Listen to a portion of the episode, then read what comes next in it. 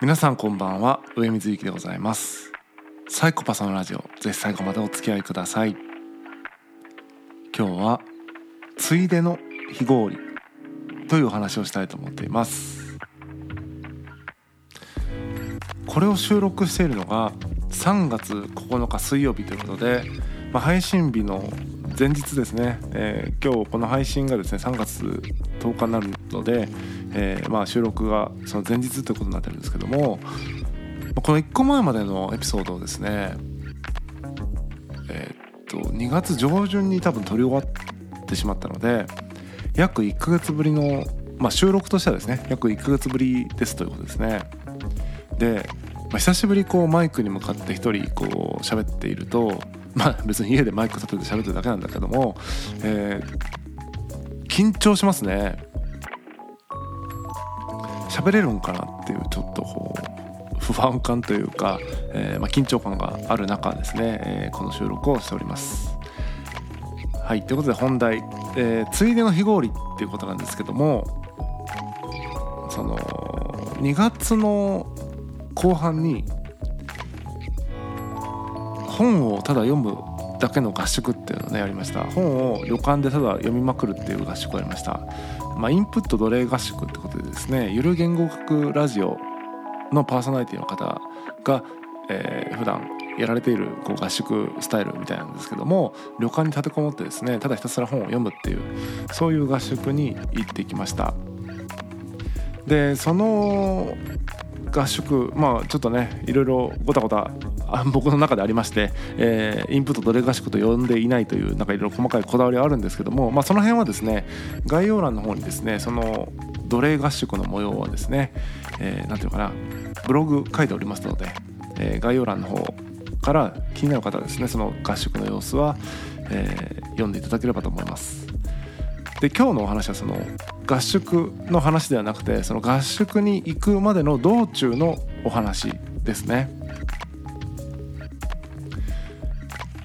まあ、僕みたいなですねこうなんていうのかなこう合理主義者じゃない、まあ、主義ではないけど合理的にかついつい天然で考えてしまう人間っていうのはよほど意識しないとこう非合理なことができない、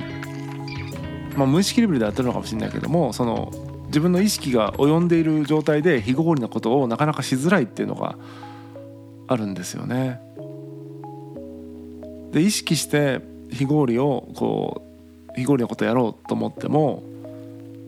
ちょっとやっぱ罪悪感というかなんかもったいないなってやっぱ感じがしてしまうんです例えば分かんない、えっと、一日中こう気が済むまでベッドで寝転んでみようみたいなことってめっちゃ非合理じゃないですか。でもやったら多分相当リフレッシュできそうな気もするんだけどでも一日無駄にするのはなみたいな感じでなかなかできないと。で相当気合い入れないとそういう非合理なことってできないんですけども気合を入れなくてもそういう非合理なことはできるそんな方法をですね、え今日はご紹介したいなというふうに思ってます。えっとまあ、ちなみにその非合理なことしなきゃいけないのか論争ってあると思うんですけども僕はですね絶対やった方がいいと思ってますね。えっと、合理的なことっていうのはやっぱりつまんないっていうね、えー、っとまあ、ある程度目的があってそれを達成するための手段として最も合理的なことを選ぶと確かに目的が達成されやすいんだけどもで目的が達成されたから何なんだっていう虚しさがやっぱ残っていくんですよね。これは何かの回でお話ししましたけどもその既視感なんですよねその目的を設定してそれから逆算して達成していくっていうプロセスっていうのは、まあ、目的を設定してそこからまあじゃあ目標はこうだって設定してさあ目標達成のための計画を立ててってなった瞬間あとはそれを追いかけるだけってことで、まあ、既視感ですね。その微調整は当然あるんだけども想像の範囲を超えることが起きないということで、まあ、合理的に考えていくとすごい人生がつまんなくなるのでそういう計算の及ばない非合理なことっていうのはやっぱり大事だなと常日頃思っているんですけれどもやっぱりやろうと思うと難しい合理的な思考が無意識レベルで働いてしまうっていうのがちょっと僕の性格ですね。なので罪悪感ないように非合理なことができるように、えー、ついでに非合理を設計すると副次的に非合理をこう入れていくということなんですね。で今回合宿に行くっていうね合宿に参加するっていう、まあ、合宿の目的は別にあるんですけどもでその目的あその合宿に参加するっていう、まあ、目的あるから、まあ、合理的なことですよね。そこに向かって、えー、移動するっていうのは、まあ、すごく当たり前のことですね。集合時間に集合場所にたどり着くように移動するっていうのはすごい合理的なことなんだけどもそれを何て言うのかな少し余裕を持って出発することで生まれた時間無駄に過ごしてみるみたいな感じですね、まあ、具体的に言うと今回の合宿は別府ですね。大分県のね別府市で行われたんですけども僕は電車で福岡市から博多からね、えー、と別府まで行ってで別府からその神縄っていうねところだったんで別府駅からですねバスなのかな交通機関を使うとどんぐらい？20分？15分？30分分かんない。そんぐらいかかるんですけども、えっと、あえてね別府駅から神縄まで歩くっていうのをやりました。まあ時間にして約1時間半ですね。徒歩1時間半の、え、道のりをですねまあ、非合理ですよね。バス乗れば3分の14分の1で着くのに4倍の時間をかけて歩くっていうことをやりました。こんな感じで、えっと、ある目的を達成するために、えー、そこに、ね、待ち合わせの場所に行くまでに時間に余裕を持ってその時間無駄に過ごすみたいなことを、まあ、ついでに非合理を設計したってことです。実際1時間半別府駅からその神縄のねその集合場所の旅館に向かって歩いていくんですけども何ていうのかな非合理なんだけどもそんな経験しないんですよね。まず別府に行かないし別府に行って旅館に行くとか観光、ね、のエリアに行くってことはあるかもしれないけどもよく分かんない道を歩くっていうことはなかなかしないですよね。合理的に考えたらしないんですよね。そこがやっぱり非合理の魅力だなと思いますね。見たこともないっていうか見るはずのなかった景色を見る歩くはずのなかった道を歩く。それがこう新しい刺激になっていくみたいなところでですねやっぱりこう今インターネットの世界ちょっと話飛躍するんですけどもこのインターネットの時代って見たいものを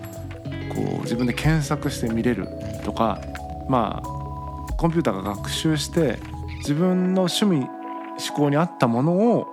こう提示してくれるっていうことで、まあ、自分の範疇をなかなか超えることが難しいんですよね。でもこうしてよくわからない1時間半の徒歩の時間を取ることによって別に徒歩じゃなくてもいいんだけどそういわゆる非合理な時間を取ることによって到底その合理的に考えれば選ばなかったこと合理的に考えれば見ることのできなかったもの触れることのできなかったものに触れることができるっていう意味で非合理ってやっぱいいなって思いましたね。実際えっ、ー、とその道のりとしてはですね別府駅からちょっと歩いたらですねすでにもういきなりなんだっけえっとなんか皮膚科の壁にですね皮膚科の病院の壁に岡本太郎のこうアートがこう書かれてあったりとかなんかよくわかんない公園に行ったりとかで吹雪になってね吹雪の中歩くなんてこともなかなかしないですけども吹雪になったりとかであまりにも吹雪が強すぎたので、えー、その辺のスタバに入ったらあこの辺のスタバってこんな感じなんだなみたいな、まあ、スタバってどこ行ってもスタバなんだけども例えばその別府のスタバはとあるスタバはですね20代前半ぐらいのもうほんとモデルみたいな男子と女子しか働いてないみたいな。もうめちゃくちゃ綺麗な人とかめちゃくちゃかっこいい人しか働いてなくてなんだろう。こうイケてるスポットの数が限定されてるからイケてる人の密度が高いみたいなことをですね なんか感じたんですよね。それってなかなか博多にいるとやっぱりそのイケてる店舗も別府に比べれば多分多いのでその辺の比率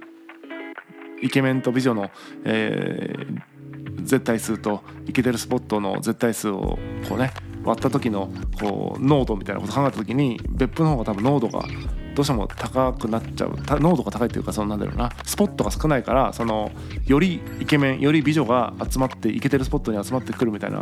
ことなのかなみたいなことをですね。なんか思ってましたね。外吹雪ですけども、まあ、そんなことをですねなかなか考えないんですけどもこれはね偶然の産物としてその非合理の中にいたからこそそんなことに出会うと。そんなことに出会って何なんだって感じなんだけどもでもそこからいろいろ考えることがある、えー、まあ、吹雪の中歩く、えー、そして普段音楽を聴かない僕がですね音楽でも聴きたいなという気持ちになって音楽を聴いてみるとかですね。非合理の中にいる。まあ非合理の中にいるというかそのうんよくわからないところにいるっていうね。そこれがですねあ心地いいなと思ったんですよね。ただ最初にも言いましたように日頃からねじゃあ 適当に歩いてみようとか、えー、土曜日になった。よしじゃあ知らない駅にこうねまた電車に乗って知らない駅で降りてみて適当に歩いてみようみたいなことをするほど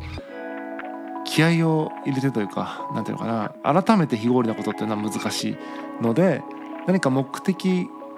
のついでにですね非合理なことをやってみるみたいな。そういうのはですね罪悪感なくできるのでとてもいいなと思いました。今回もですね、えーと、合宿に参加するまでの道のりで非合理なことをやったということでとてもね楽しくその別府の街を歩くことができた。そしてその非合理だからこそその楽しいか楽しくないかとか何か収穫があるかないかって読めないんですよね。本当何にもなく目的地にたどり着く可能性があるからこそついでにやるっていうのがいいなっていう。それ自体を目的化してしまう。土曜日丸々1日使って知らない駅に降りて歩いてみるみたいなことをしちゃうと本当つまんなかった時に人生を一日捨ててしまったみたいな感覚になってしまうのでですね。やっぱりその捨てたっていうことにならないような目的の隙間で日頃なことをやるっていうのはまあなんだろう合理的についつい考えてしまうような人にはおすすめしたいなというふうに思いました。久しぶりに話すとねなかなかうまく話せないですね。本日は以上です。またお会いしましょう。さようなら。